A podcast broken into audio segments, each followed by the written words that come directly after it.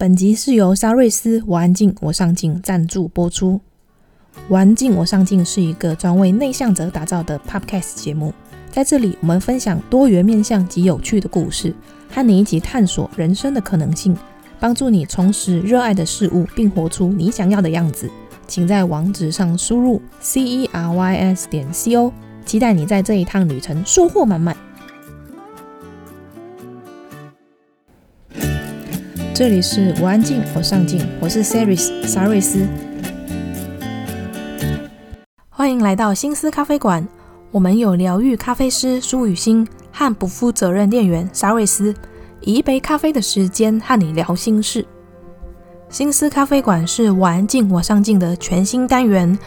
在第三十四集节目播出后，收到许多听众的回响和来信说，希望心理咨商师苏雨欣可以聊更多关于活出自己的内容。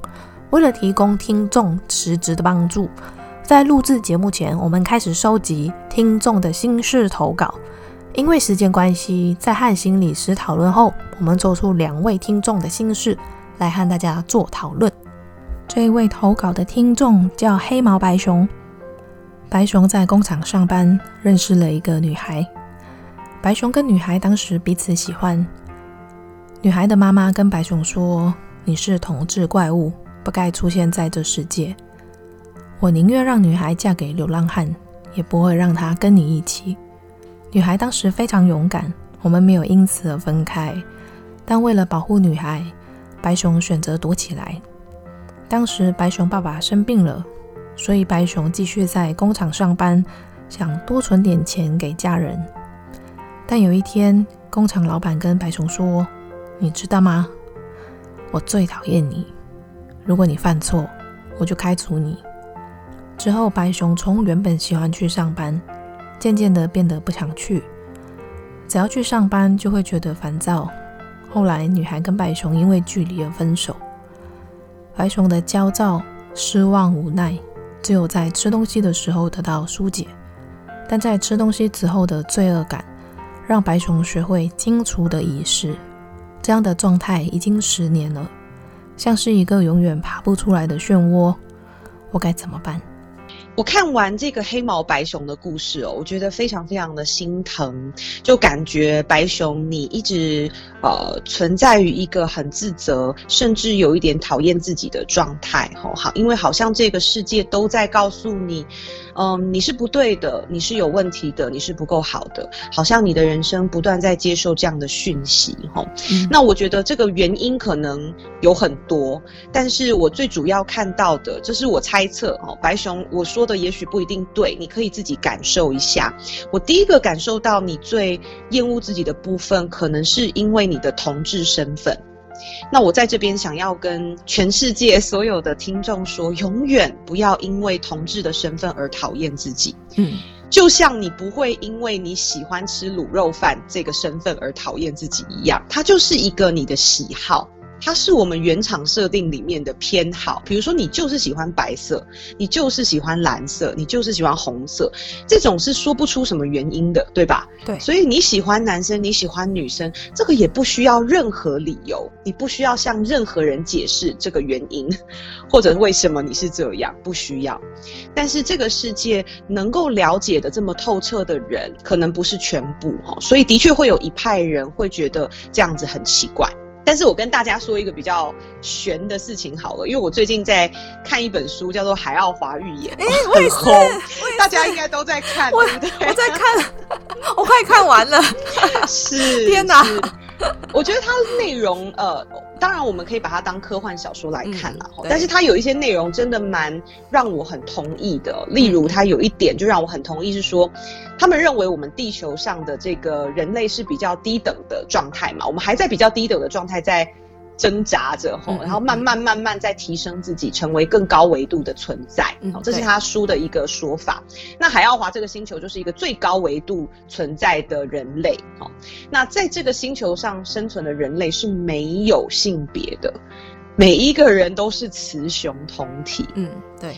好，听到这边，如果你无法接受的话，也没有关系，因为我们心理学大师荣格他也曾经说过，哈，我们每一个人的内在都是同时拥有内在男性跟内在女性的。所以，就算我们地球上的人还是有生理性别的差异，但是我们的内在其实是没有性别之分。我们这些内在的性别，都是因为我们成长的过程中被教育出来的，所以它并不是真实你天然的状态。哈，所以每个人呢，要尽量的去呃平衡自己的内在。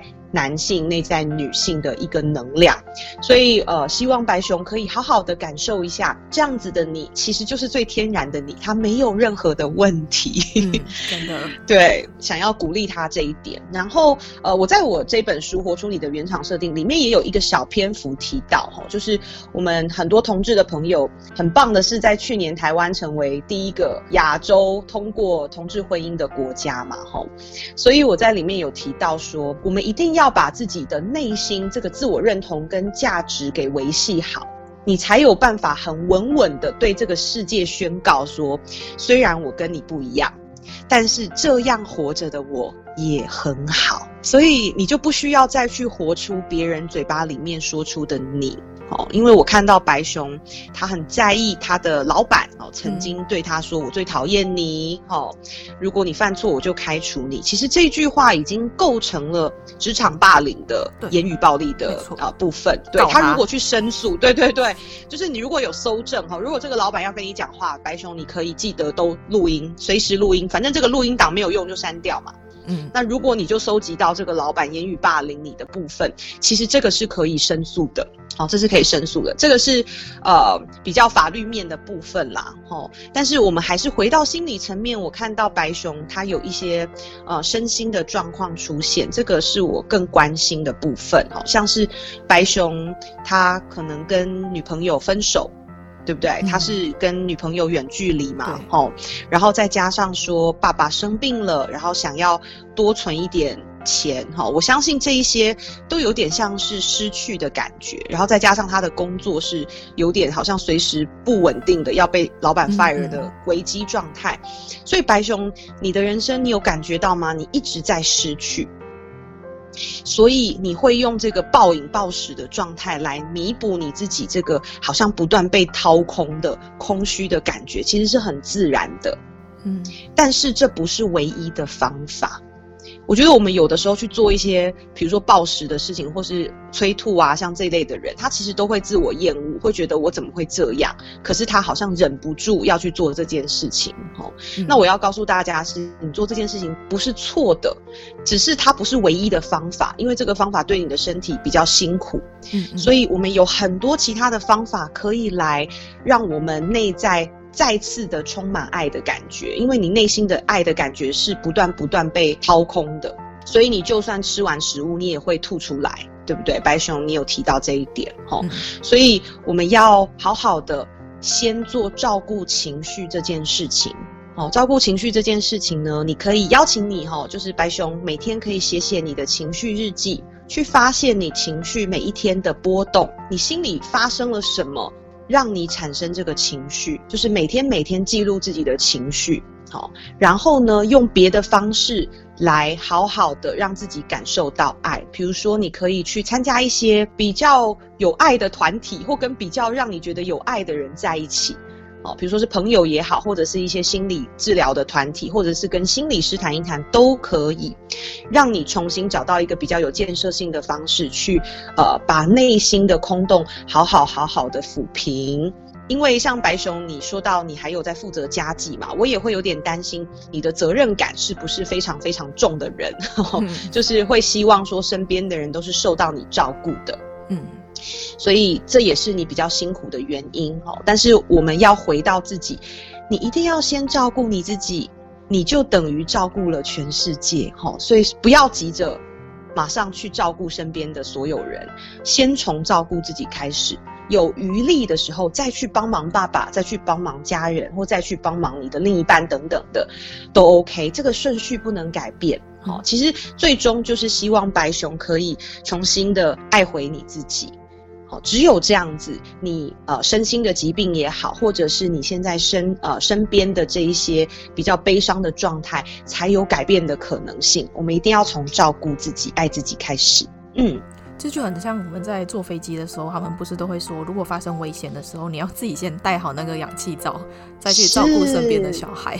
没错，没错。可是很多人都以为说，哦，我要先帮小孩带，因为他比较弱小哈。可是如果说这个时候飞机可能炸开了，然后你你你带了小孩，但是你自己被外面这个空气吸走了，其实这个小孩也等于必死无疑，因为他是无法照顾他自己的。嗯，所以我们还是要从照顾自己开始。嗯嗯，刚刚我提到一个情绪日记啊，那假设呃我们呃之前从来没有写过日记的话，我们要开始来写这个情绪日记，有没有什么方法是可以让他在写日记的时候得到一个比较好的舒缓？嗯，很好的建议。呃，我写日记的方式有几个很特别的地方，哈，就是也可以提出来跟大家分享，不一定要和我一样，但是这是一个参考，哈。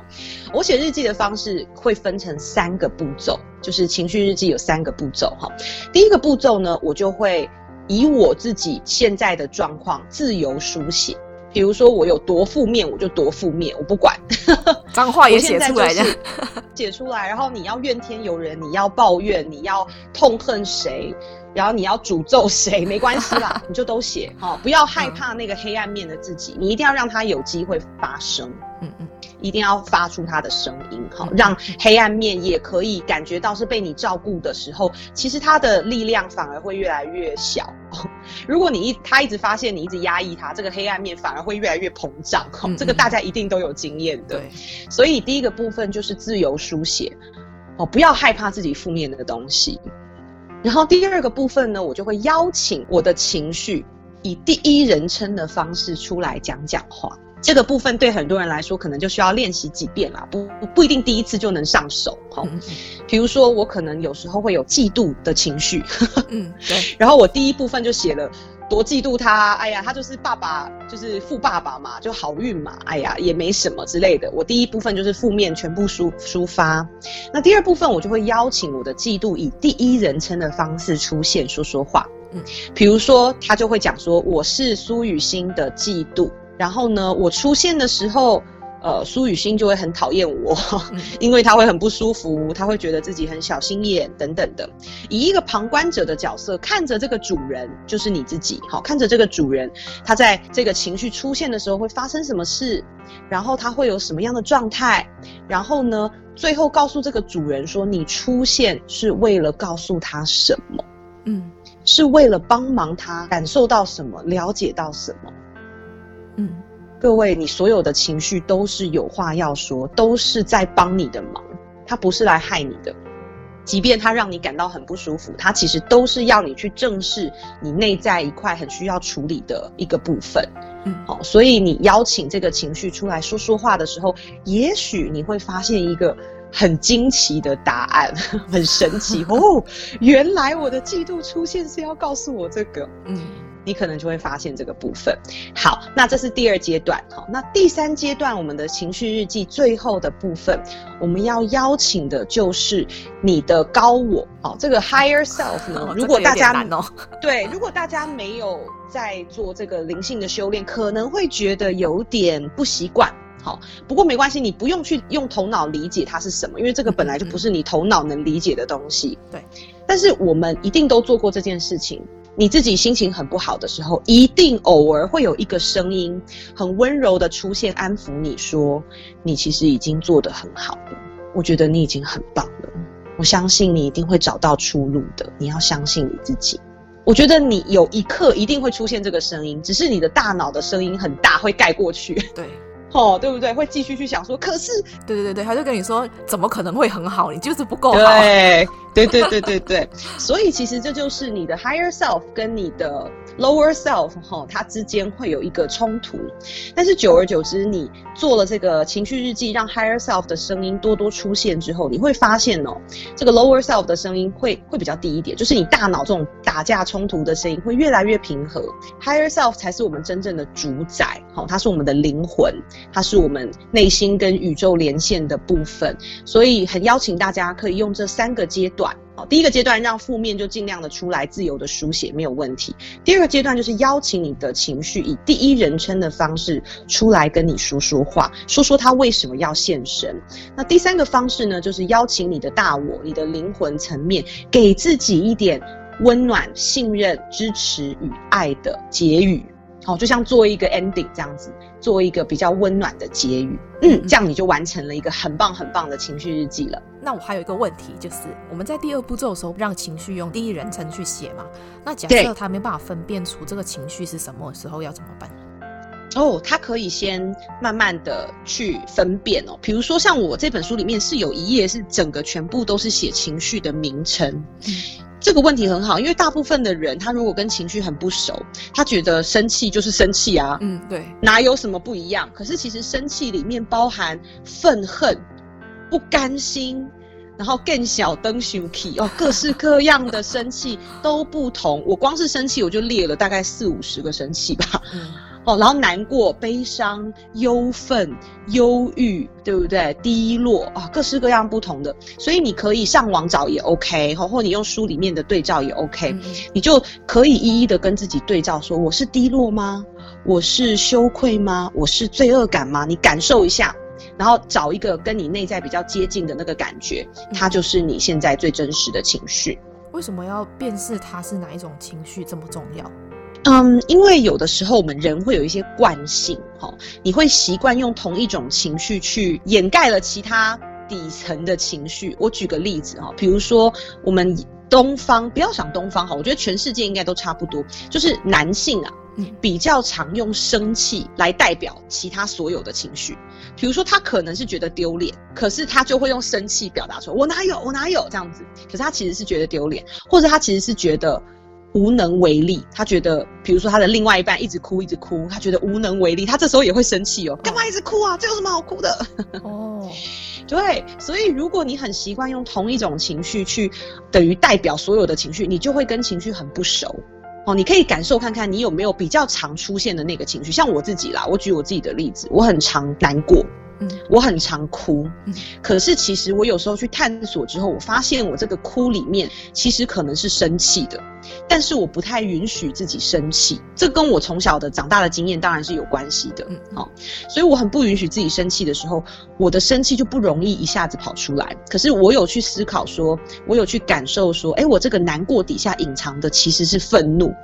但我不敢对这个人发怒嘛，我不敢表达愤怒，所以我就用哭泣啊、难过这种比较温和的情绪来代表。嗯，我如果只是让难过出来说话，它不是真实，它只是表面的情绪，它就会说不出什么，因为你跟难过其实不是真实的。现在不是真实的情绪，它只是一个代表性的情绪。嗯嗯。那我找到，哎、欸，其实我现在是愤怒的时候，哦，这个愤怒的话就会很多，他就会告诉你说，其实他不该这样对你，你应该要保护你自己，等等等等。嗯嗯嗯。对，所以找到真实的情绪重要性是这在这里。嗯嗯。可是这样子就要有一定的那个觉察力，去知道他其实真正的情绪隐藏是什么东西耶。因为有时候是的，是的，像你说你很难过，你在哭的时候，你就会想说，我只是很难过，然后觉得不舒服，嗯、你会不知道那一个真正你到底是因为嫉妒，你还是因为你在愤怒，就会有时候会搞不清楚。哎，是的，没错，这个都需要时间哈。但是情绪就是这样。你多多的跟他互动，他就会越来越敏锐，他也会很愿意告诉你你真实的状况是什么。可是你假如都很排斥跟他聊天，很排斥跟自己内心互动，你当然会越来越迟钝，嗯，这是正常的。嗯、就像你一个朋友很常联络，你一定跟他感情越来越好，他什么话都跟你讲，一样的道理，对，嗯嗯。在这里我还我还想要讲一个，就是像白熊，他会因为自己呃同志这个身份啊。这个也是让我察觉到，即使社会现在已经就是已经认同说同志是可以结婚的，但是大部分人的心里面，他们还是会不多不少觉得说，他很光明正大去说出我就是喜欢同性这件事情，对他们来说是有压力。哦，我可以理解这种压力。其实每个人都会有类似的压力，不管你是不是同志，因为嗯，大部分的人都会感受到自己的某一个面相可能不那么受到大众的喜爱。好，他可能就会选择不说。我觉得这一点倒是不会让我认为是非常非常严重，除非你内心已经因为这个压力而感觉到非常痛苦。嗯，但是如果你是有意识的觉得说，哦，这个环境比较不安全，那我先不透露我的同志身份，我觉得这个 OK。嗯，可是假如你是觉得我完全不能透露，我对谁都不能讲，这个会比较有问题。所以我会想要告诉大家的，就是各位同志的，呃，一句话是，我想要让大家好好的感受一下，说，其实这就是你这辈子灵魂的原厂设定。那他要我们学习的是什么？也许我们跟大部分的人都不太一样，可是其实没有人是一样的。嗯、那我们身为同志这件事情，其实可以给非常多，即便不是同志的人，很大的勇气。因为如果当我们开始做自己，我们勇于爱自己，而且告诉别人我这样活着也很好的时候，你不会知道你激励了多少人。所以这是我想要给大家打气的地方。嗯嗯，因为每个人其实都很想要做自己，每个人都很想要完全的成为自己的原厂设定。好，可是同志有一个。比较明显的，对不对？而且这不是我们能够改变的，这不是，这是不可抗力的事情。所以它有点像是我们的灵魂给我们的功课，让我们成为人类的带领者，带领大家真的一起去突破框架，去活出自己。我觉得这个是同志的使命。呃，你自己喜欢的一个东西，但是你身边的人不认同你的时候，他们就会开始怀疑，我喜欢这个东西，嗯、我到底还要不要继续下去？嗯，你做这件事情也还好，大家都没有这样做，你为什么要这样做？他们就会开始讲说，那我要这样做吗？这就讲到我们刚刚讲的哈，我们大脑里面哦装了非常多外界的设定，但是呢，你的原厂设定永远不会消失，就算你脑袋装了再多。别人的设定、外界的制约，嗯，你的原厂设定依然不会消失，所以我也不担心。为什么呢？因为你的原厂设定跟大脑外界的设定一定会有冲突的时候，所以你会开始感觉很痛苦，你就会觉得我都照着别人的话做了，可是我就是很不开心，我就是很辛苦、很难受。那这个时候就是你的原厂设定在呼唤你回到你的原厂设定的时刻，所以我不担心啦，只是说，呃，如果你可以早一点，就是顺着你的原厂设定而活，其实你就不会经历这些辛苦。但是你经历了辛苦之后，你就是得到了一个提醒，只要再恢复就可以了。嗯，很简单的。嗯，那是不是在辨别哪一些是原厂设定的时候，就是在自己内心跟外界有冲突的时候，他觉得好像哪里怪怪的时候，其实就是在原厂设定提醒他说，你好像要回来哦。没错，没错，没错，哦，这个时候是最容易发现的，最容易发现。嗯，下一集我们将来讨论怎么找到符合天赋的工作。